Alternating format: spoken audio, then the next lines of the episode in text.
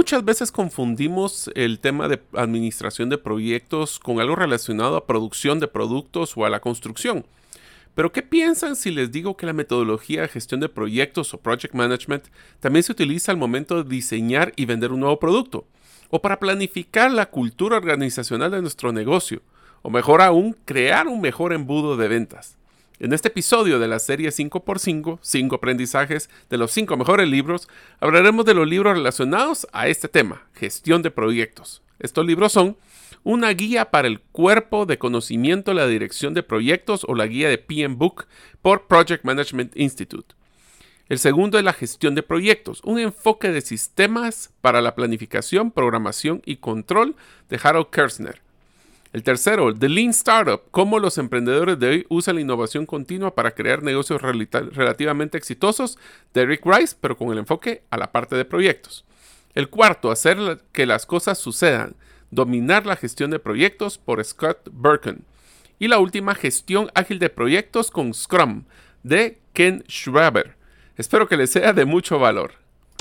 Soy Mario López Salguero, ex ejecutivo del mundo corporativo, ahora emprendedor en múltiples industrias como la aceleración de negocios, salud y bienestar, autogestión de documentos legales y plataformas basadas en blockchain. Cuando inicié mis emprendimientos hubiera ahorrado mucho tiempo y dinero de poseer a mano las competencias gerenciales y herramientas prácticas para manejar y acelerar mis negocios. Mi forma de devolver un poco de las bendiciones que he recibido en mi vida es este podcast, Gerente de los Sueños, que se enfoca en temas prácticos simples, relevantes y que puedas implementar hoy mismo. Aprenderemos la metodología comprobada para manejar y acelerar tu negocio, usando la analogía que manejar un negocio es como manejar un carro. La carretera es las necesidades del cliente. La meta es nuestro plan estratégico. Las llantas delanteras es nuestro propósito y plan operativo. Las llantas traseras que nos dan tracción son las ventas y mercadeo. El motor es nuestro talento humano y lo que soporta el carro es el chasis con nuestras áreas de soporte. La gasolina que utilizamos para mover el carro es el flujo de caja. ¿Y quién mejor que el conductor como líder de la organización, acompañado de los pasajeros que son los stakeholders o partes integrales del negocio? Cada semana te damos contenido de valor para que ganes en la carrera de los negocios y recuerda que mi sueño es que vivas tu vida con pasión, resiliencia y templanza. Iniciamos. Hola amigos, bienvenido al episodio número 173 del podcast Gerente de los Sueños. Como saben, mi nombre es Mario López Salguero y recuerdo cuando era pequeño cómo gozaba ir a hacer picnic en una finca llamada Florencia en Guatemala. Llevábamos nuestras bicicletas y jugábamos en áreas verdes. Deseo hacerte que nos escuches el día de hoy. Si todavía no eres parte de la comunidad de los sueños, no sé qué estás esperando. Solo tienes que suscribirte a nuestros correos electrónicos, es uno a la semana, ingresando a la página gerentedelosueños.com o a través de nuestra lista de difusión en WhatsApp, enviando tu nombre al más 502, más 502 para aquellos que nos escuchan fuera de las fronteras de Guatemala y el número celular 5017 1018. Repito, 5017 1018. Hola amigos, hace unos años me certifiqué como Project Manager en IPMA y lo hice realmente para comprender cómo en recursos humanos deberíamos de aplicar la metodología de Project Management. Una de las cosas que encontré es que eh, cuando nosotros nos toca hacer, por ejemplo, estrategias de modelos de compensación, cuando queremos implementar una cultura organizacional o cuando simplemente recursos humanos es parte de un proyecto para crear un nuevo producto, para hacer un cambio de política, la metodología Project Management es importante. Es por eso que en el episodio de hoy vamos a hablar de cinco libros o los cinco mejores aprendizajes de los cinco mejores libros en manejo de proyectos. Ya tuvimos en un uh, episodio anterior la oportunidad de entrevistar a Bernhard Heidegger de la, parte de IPMA y ahora pues vamos a hablar posiblemente del otro gran proyecto eh, de Project Management que es el PM Book de Project Management Institute. Este es el primer libro, una guía para el cuerpo de reconocimiento o el knowledge base de la dirección de proyectos, la guía de PM Book. Este libro es una Biblia de gestión de proyectos que establece estándares reconocidos a nivel mundial para la gestión de proyectos. Incluye una descripción general de los conceptos claves, los términos y las habilidades necesarias para poder planificar, ejecutar y administrar un proyecto. Así que si quieren, hablemos del primer aprendizaje. El primer aprendizaje es el proceso del ciclo de vida de la gestión de proyectos. La guía de PM Book divide los proyectos en cinco grandes grupos de procesos. El de inicio, planificación, ejecución, seguimiento y control. Antes de seguir, quiero que ustedes piensen ahora la próxima vez que ustedes quieren hacer alguna iniciativa dentro de su organización. Y piensen en estas cinco etapas. Primero tenemos que hacer un inicio donde capturamos la información, qué es lo que se quiere decir, cuáles son los objetivos de lo que queremos hacer. Después planificamos la segunda etapa, donde decidimos qué es lo que vamos a hacer, quién lo va a necesitar, quién lo va a hacer, para cuándo. Una vez que estamos en la tercera etapa, es la de ejecución, donde nosotros procedemos a ejecutar todo lo planificado. Después hacemos un proceso de seguimiento. El seguimiento viene para ver si estamos cumpliendo lo que nos ofrecimos o, lo que nos pidieron hacer. Y finalmente el control. Y yo le sumaría uno más que es retroalimentación para que el próximo proyecto o el cierre, que es la última etapa de las cinco, eh, sea el proceso, el, el aprendizaje continuo. Solo repito los cinco etapas, inicio, planificación, ejecución, seguimiento y control y finalmente el cierre. Cada fase del proyecto tiene un propósito específico y contribuye a la estructura y control del proyecto, asegurando que nada se pase por alto. La comprensión de estas, de estas fases puede ayudar a los gerentes a planificar y a ejecutar proyectos de manera eficaz y eficiente. Y aquí viene un pequeño paréntesis de lo que he aprendido en mi vida manejando proyectos. Una de las cosas que a nosotros nos pasa es que cuando hacemos un diseño de un proyecto, tenemos una base de asunciones o de, criterios que utilizamos para crear el concepto de dicho proyecto. Estos pueden cambiar en el tiempo y en donde nosotros vemos esa falta de flexibilidad o la necesidad de flexibilizar el proceso del project management. ¿Por qué? Porque una de las cosas que me encuentro con los, los, que originalmente eran project managers, ahorita pues han evolucionado, es que su enfoque era cumplir el tiempo y cumplir el presupuesto y se acabó. El reto que tenemos cuando solo nos enfocamos en esas dos variables es que nos falta un factor esencial que es medir el impacto. ¿Será que este proyecto va a pegar en lo que queremos que pegue o va a dar el beneficio que queremos que genere? Porque si es estamos siendo tan estrictos a veces con la metodología y con los supuestos originales, se nos olvida ser flexibles. Y eso tal vez es un factor importante a la hora de manejar proyectos. El segundo aprendizaje de este libro son las áreas de conocimiento. La guía PM Book identifica 10 áreas de conocimiento que son esenciales para la gestión de proyectos. Estas son gestión de la integración, del alcance, del tiempo, de los costos, de la calidad, de los recursos humanos, de las comunicaciones, de los riesgos, de las adquisiciones y de las partes interesadas. Miren todo, todo lo que deberíamos de considerar a la hora de hacer un proyecto. ¿Cómo vamos a integrarnos? ¿Cuál es el alcance para ver qué sí se va a hacer y qué no se va a hacer? ¿Para cuándo? ¿El tiempo? ¿Cuánto nos va a costar? ¿Qué tipo de calidad deseamos? ¿Quiénes serán las personas? Cómo nos vamos a comunicar para mantenernos alineados constantemente, cuáles son los riesgos que nos va a llevar poder fracasar o ser exitosos, cuáles son las adquisiciones que deberíamos de realizar y aquí hay lo interesante, quiénes son las personas que aunque tal vez no estén directamente involucradas en el proyecto, pueden ser partes interesadas. Cada una de estas áreas del conocimiento contiene procesos que se deben de realizar en cada fase del proyecto. Sé que suena complejo, pero lo podemos hacer tan fácil y tan simple o tan complejo como quisiéramos. Estos campos proporcionan una visión completa de cómo se debe manejar cada aspecto del proyecto. El tercer aprendizaje es la gestión de las partes interesadas, que escucharon que fue una de las últimas de estas áreas de conocimiento. La guía PM Book señala la importancia de gestionar a todas las partes interesadas de un proyecto, estén directo o indirectamente relacionadas. Esto incluye la identificación de las partes interesadas, la comprensión de sus expectativas y necesidades, y el mantenimiento de su compromiso y comunicación a lo largo del proyecto. Si cambia, por ejemplo, si una de las partes interesadas son los clientes y los clientes cambian de necesidad o cambian de expectativa, es donde tenemos que retroalimentar ese proceso de gestión.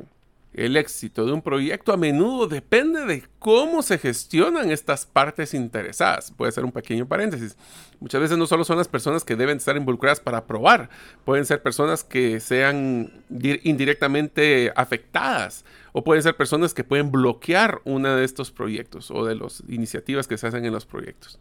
El cuarto aprendizaje es uno que es bien importante, la gestión de riesgos. La identificación, el análisis y la respuesta a los riesgos son componentes vitales de la gestión de proyectos. La guía PMBOK proporciona un marco detallado para la gestión de riesgos, la que ayuda a los gerentes de proyecto a anticiparse de los problemas y a planificar las respuestas adecuadas. Aprender a gestionar eficazmente los riesgos se puede, puede significar la diferencia entre el éxito y el fracaso de un proyecto. Aquí les voy a dar una recomendación. No solo se deberíamos de considerar los riesgos directos, sino los indirectos. Temas macroeconómicos, temas de tendencias, temas de riesgo del clima. O sea, todos estos factores son los que pueden tener un riesgo en el proyecto. Y el quinto aprendizaje de este libro, que les quiero hacer la mención, el libro es bien amplio y es interesante leerlo como aprendizaje en general, es el aprendizaje y la mejora continua. La guía PMBOK enfatiza la necesidad de aprender de cada proyecto y de utilizar ese aprendizaje para mejorar futuros proyectos. La documentación, podemos haber aprendido mucho, pero si no lo dejamos documentado, complicado. Y el análisis de las lecciones aprendidas son una parte integral del proceso de gestión de proyectos. La adopción de una cultura de aprendizaje y mejora continua puede ayudar a las organizaciones a elevar su nivel de gestión de proyectos. Interesante, este es un libro bien bonito para leer el segundo, es el segundo libro que vamos a hablar es de la gestión de proyectos, un enfoque de sistemas para la planificación, programación y control de Harold Kersner. Este libro detallado ofrece un eh, enfoque sistemático de la planificación, programación y control de proyectos. Harold Kessler discute la teoría y los principios de la gestión de proyectos, así como las técnicas y las herramientas prácticas que debemos de realizar.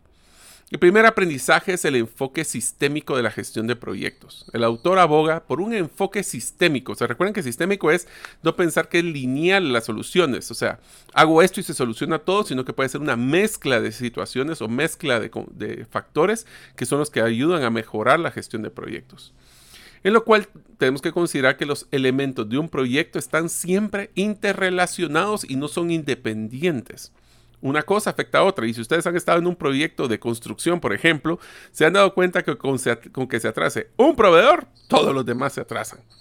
Se enfatiza que el cambio en una parte es una parte del sistema, ya que afectaría a otras partes del sistema si es que se atrasa, como lo acabo de mencionar. Este enfoque holístico es esencial para manejar de manera efectiva las complejidades y los desafíos de los proyectos modernos. El segundo aprendizaje es la importancia de la planificación y programación. El libro destaca la importancia de una planificación y programación exhaustiva. Una hora bien pensada, probablemente son tres horas que pues trabajé mal por no haber tenido la planificación. El autor insiste que la planificación debe ser realizada de manera metódica, teniendo en cuenta que todos los detalles posibles, los que se nos ocurran, y cuando salgan nuevos, ser flexibles en incorporarlos. Un buen plan y un horario bien construido son fundamentales para el éxito de cualquier proyecto. El tercer aprendizaje, el control de proyectos. El autor describe el control de proyectos como una actividad de gestión crucial. El control del proyecto implica monitorear el progreso del proyecto y hacer los ajustes necesarios para asegurar que se cumplan los objetivos de dicho proyecto. El autor resalta que el control efectivo del proyecto no es posible sin una planificación y programación adecuada, sino que vamos a controlar sin siquiera sabemos que estamos controlando. En unos momentos continuaremos con el podcast Gerente de los Sueños. Ahora, unos mensajes de uno de nuestros patrocinadores que hace posible de que nosotros podamos publicar el podcast cada semana. ¿Deseas aprender a invertir en criptomonedas y no sabes por dónde iniciar? El curso Realizando tu primera inversión en criptomonedas te guiará desde cero hasta realizar tu primera inversión. No necesitas experiencia o conocimiento previo. Adquiere el curso en herramientasprácticas.com e ingresa el código Bitcoin Economics para poder obtener 5 dólares de descuento. El cuarto aprendizaje, la gestión de riesgos y problemas. Eh, lo único que yo les diría que estamos claros es que Murphy, que si dice la ley de Murphy es que si hay una mínima probabilidad que algo suceda mal, es altísima la probabilidad que suceda. Nos dice de que esa gestión de, de riesgos y problemas siempre van a haber. Es cómo manejamos esos problemas y riesgos lo que nos va a hacer la diferencia. El autor expone técnicas para identificar, analizar y responder los riesgos del proyecto, así como resolver problemas cuando surgen. Este enfoque proactivo, esa palabra es bien importante, ayuda a minimizar el impacto de los problemas y a maximizar las oportunidades para el éxito de dicho proyecto. Y el quinto aprendizaje es la evolución de la gestión de proyectos. El libro destaca cómo la gestión de proyectos ha evolucionado en el tiempo. Y como antes, yo me acuerdo que una de las primeras eh, softwares que instalé en mi Windows 95, para que vean qué viejo estoy, fue el Project Management, que era Microsoft Project.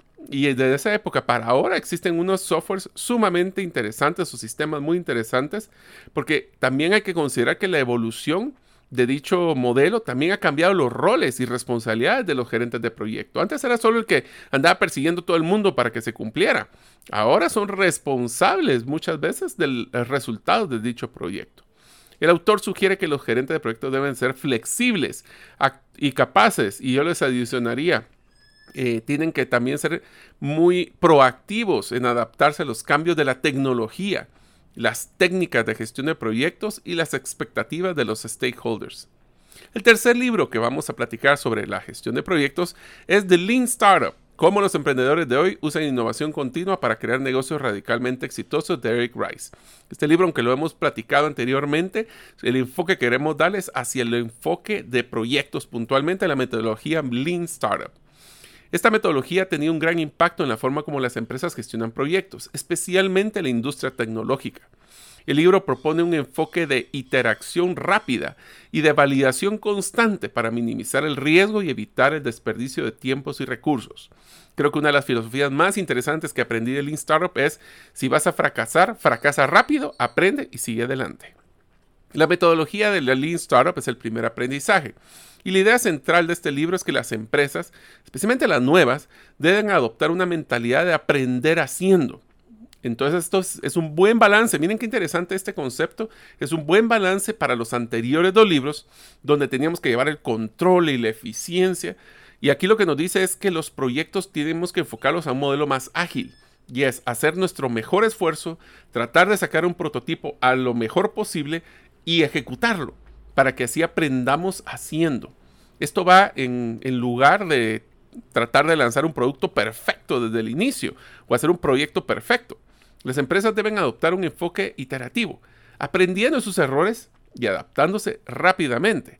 La pregunta aquí interesante es, ¿qué tan rápidos nosotros somos para poder aprender y qué tan tolerantes somos a los errores? Porque el segundo aprendizaje es uno de los temas que personalmente me apasionan. ¿Cuál es el producto mínimo viable, el MVP o el Minimum Viable Product? Este concepto del MVP es fundamental en la metodología del Lean Startup. Un producto mínimo viable es la versión más básica de un producto que se puede ser lanzado para probar la idea de negocio. Permite a las empresas obtener retroalimentación de los clientes con la menor inversión de tiempo y recursos posible. Esto es lo que llaman usualmente un prototipo. Un prototipo, aunque sea básico, pero que tenga todas las características mínimas para validar que sea lo que el cliente desea. El siguiente aprendizaje es la medición validada. Para saber si sus hipótesis son correctas o el prototipo está funcionando, las empresas deben de medir su progreso. Sin embargo, la medición no se debe de hacer solo con métricas vanidosas, que se ven bien en papel, pero que no significan nada. ¿Será que alguna métrica de las que ustedes están manejando en sus organizaciones o en tu negocio es una de vanidad? Voy a poner un ejemplo solo para hacer un paréntesis. El tema de likes o el tema de seguidores. ¿Será que es más uno de vanidad o es uno donde nosotros realmente queremos de buscar algo como clientes potenciales, prospectos o temas más relevantes a nuestro negocio? Tenemos que buscar, según el libro, buscar métricas que aporten aprendizajes significativos y permitan validar la hipótesis del negocio. El cuarto aprendizaje es, el aprendizaje validado lleva al pivote o a perseverar. Basándose en la retroalimentación y las medidas obtenidas, las empresas deben decidir si pivotear, cambiar su estrategia o su producto o perseverar, seguir mejorando su producto actual. El objetivo de la metodología Lean Startup es acelerar este ciclo de aprendizaje y así poder aprender rápido, fracasar rápido o tener éxitos y avanzar. Como siempre utilizo una frase, eh, en tu vida o ganas o aprendes, o deberías de aprender. La quinta eh, eh, aprendizaje de este libro es la innovación continua. El autor sostiene que el éxito de una empresa no se mide por cuántos productos lanza, sino por cuánto aprende. Las empresas deben de buscar constantemente formas de mejorar y adaptarse. Eso es lo que el autor llama innovación continua. Ahora entremos al cuarto libro de este episodio, hacer, las hacer que las cosas sucedan, dominar la gestión de proyectos por Scott Berkun. Berkun es B-E-R-K-U-N. En lugar de centrarse en la teoría, este libro proporciona consejos prácticos y reales sobre cómo superar los desafíos del día a día en la gestión de proyectos. Aporta una visión clara y fácil de entender sobre cómo gestionar proyectos con éxito basado en experiencias reales. El primer aprendizaje es el poder de tomar decisiones informadas. El autor pone gran énfasis en la toma de decisiones basadas en datos y hechos en lugar de suposiciones. Uf, esto es bueno para cualquier tipo de decisión, ¿no? Argumenta que una buena toma de decisiones implica considerar las alternativas y no encerrarnos en una sola, ponderar los pros y contras y elegir el curso de acción más beneficioso basándose en la información disponible. El segundo punto del segundo aprendizaje es la gestión de equipos. El libro destaca la importancia del liderazgo y la gestión de equipos en la ejecución exitosa de un proyecto. El autor enfatiza la necesidad de confiar en el equipo, delegar tareas. Así que si quieren saber cómo delegar y cómo eh, pues, eh, exigir el tema de rendimiento de cuentas, pueden escuchar los episodios anteriores.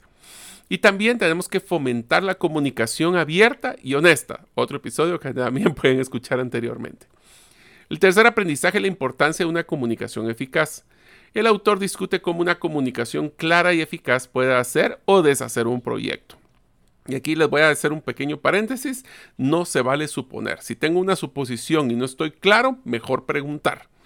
Proporciona técnicas para mejorar las habilidades de comunicación y sugiere que los gerentes de proyecto deben de ser buenos en no solo transmitir ideas, sino también gestionar expectativas y resolver conflictos. Les diría que un éxito muy fuerte que tenemos los líderes es cuando logramos manejar las expectativas claras y no sobre, sobre ofrecer. El cuarto aprendizaje es resolución de problemas. El autor presenta varias estrategias para resolver problemas que pueden surgir durante un proyecto. Cualquier cambio va a generar esto. Esto incluye la identificación de la raíz del problema, la consideración de las posibles soluciones y la implementación de la solución más efectiva. El quinto aprendizaje es que debemos de ser una persona y una institución de aprendizaje constante y mejora el, eh, pues el autor subraya la importancia del aprendizaje constante y la mejora continua. Sostiene que los gerentes de proyectos deben ser reflexivos y aprender de sus errores, aceptarlos y aprender, y buscar continuamente formas de mejorar sus habilidades y procesos. Y el último libro de la gestión de proyectos se llama El gerente o la, um, gestión de proyectos ágiles por Scrum de King Schwaber. Este libro es esencial para todos aquellos interesados en la metodología de gestión de proyectos ágil y Scrum. Ya les voy a explicar qué es Scrum. El autor es uno de los creadores de la metodología de Scrum y ofrece una visión completa de cómo implementar el proyecto utilizando el marco de flexibilidad y adaptabilidad. Así que hablemos del primer aprendizaje, qué es Scrum. Pues los principios de Scrum el autor explica en detalle los procesos, los principios y los fundamentos de esta metodología, que incluyen la colaboración, la autoorganización, la flexibilidad y la transparencia. Estos principios forman parte o una base del enfoque de Scrum para la gestión de proyectos. Dentro de la metodología también se define el segundo aprendizaje que son los roles de Scrum. En este libro detalla tres roles claves en la metodología. El primero es el dueño del producto, product owner le llaman en inglés, el equipo de desarrollo y lo que llaman el Scrum Master. Cada uno de estos roles tiene unas responsabilidades específicas y es esencial para el éxito de un proyecto con esta metodología. El tercer aprendizaje es la planificación y ejecución iterativa e incremental. El autor destaca la importancia de la planificación y ejecución iterativa e incremental utilizando lo que llaman ellos sprints. Este es, es un libro inclusive que vale la pena, te lo voy a hacer en un futuro. Pero las sprint methodologies que son ciclos de trabajo de duración fija, usualmente una semana, se tiene claro qué se va a hacer en cada semana y la idea es poder empezar desde la idea de un nuevo proyecto, de un producto, un proyecto, a todo listo y la planificación en no, menos, no menos, no, sería no más de cinco días. Cada sprint produce un incremento de trabajo potencial y un entregable, permitiendo a las organizaciones responder rápidamente a los cambios. Scrum usualmente lo maneja mucho con temas de tecnología, pero lo que es Sprint ya lo he visto especialmente enfocado en temas de generación de nuevos productos. El siguiente aprendizaje es las reuniones de Scrum o lo que llaman Scrum Events. El autor describe las cinco reuniones que se deberían de manejar en esta metodología. La primera es cómo hacer la planificación de esta semana que le llaman Sprint. El segundo es lo que llaman el diario de la metodología. El tercero es la revisión del sprint y aprender. La cuarta es la retrospectiva del sprint para ver si logramos lo que deseamos lograr. Y la, la, quinta sería la refinación del backlog del producto o el detalle de lo que se estaba buscando. Estas reuniones proporcionan una estructura y regularidad y cada una tiene un propósito específico en el ciclo de vida del proyecto eh, que estamos realizando. Y el quinto aprendizaje de este quinto libro es el valor del feedback o la retroalimentación y la adaptación. El libro subraya la importancia del feedback constante y la adaptación. Los equipos de Scrum deben inspeccionar regularmente su trabajo y adaptarse en función a los resultados. Este ciclo de inspección y adaptación permite a los equipos mantener la incertidumbre y el cambio. Perdón, manejar la incertidumbre y el cambio. Dos aspectos comunes en la gestión de proyectos. Como se darán cuenta, la metodología de proyectos es mucho más amplia a pensar solo temas de construcción o temas de, producción o ahora un tema de tecnología. No importa en qué área te encuentres, no importa cuál sea tu rol, el aprender de gestión de proyectos, el tema de, Lean, el tema de Scrum, el tema de Sprint, son temas que te recomiendo para poder ampliar tu catálogo de competencias. Imagínate que eres una persona en recursos humanos con una certificación en Sprint, pues podría ser tú el líder de varios proyectos dentro de la organización y ganar así credibilidad con las personas con las que trabajas. Espero que este episodio te haya sido de mucho valor. Muchas gracias por escuchar este episodio del podcast Gerente de los Sueños. Recuerda que si deseas recibir la infografía de este episodio, solo debes hacerlo inscribiéndote en la comunidad de los sueños en la página gerentedelosueños.com o enviando tu nombre al WhatsApp del teléfono más 502 50 17 10 18. Nos vemos en el próximo episodio y que tus sueños de esta semana se vuelvan una realidad.